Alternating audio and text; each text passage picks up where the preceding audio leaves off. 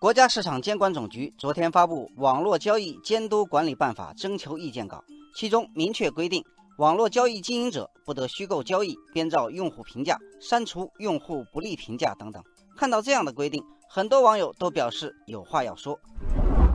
网友于山说：“我今天想给一个产品差评，想了半天，怕店家骚扰，就准备中评算了。买东西给个评价本来是理所当然的，但现在却只能说好，不能说坏。”给了差评就要被骚扰，网友轻声慢语说，很多人都有过这种被骚扰的经历，商家会不分场合、时间、地点打爆你的电话，非要你删掉差评不可。网友小皮球说，还有很多商家用返现的方式收买消费者，删除差评，给予好评。网友秋水说，我们给评论不是为了报复店家，而是为其他买家提供参考，奖励那些做得更好的人。惩罚那些做得更差的人，所以差评不仅不能删除，还要在显著位置显示，这样可以推动商户诚信经营。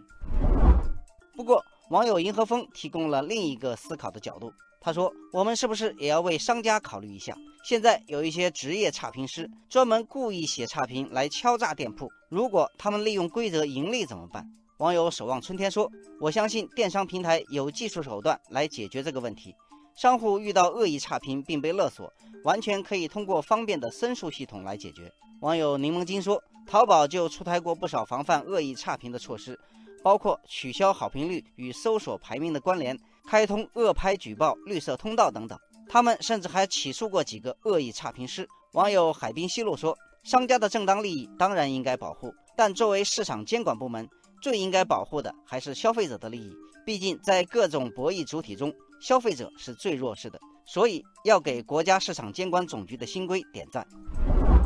网友小瑞则说：“要我说，这个规定确实是很好，但关键的问题在于法规的精神最后是不是能够落实到位。”网友风云说：“的确如此，今年元旦开始实施的电商法也规定，电子商务经营者不得虚构交易、编造用户评价等。”但是返现金给好评的现象目前仍然没有绝迹。网友入夜微凉说：“电商法的问题在于没有写明执法部门，没人知道到底该由谁来执行处罚。现在国家市场监管总局发声了，他们应该是比较合适的执法部门了。”网友橡木咖啡说：“国家市场监管总局的新规是否真的能规范引导电商行业，还需要各地监管部门在实际操作中不折不扣地加以落实。如此。”方能为电子商务的高质量和可持续发展打下坚实的基础。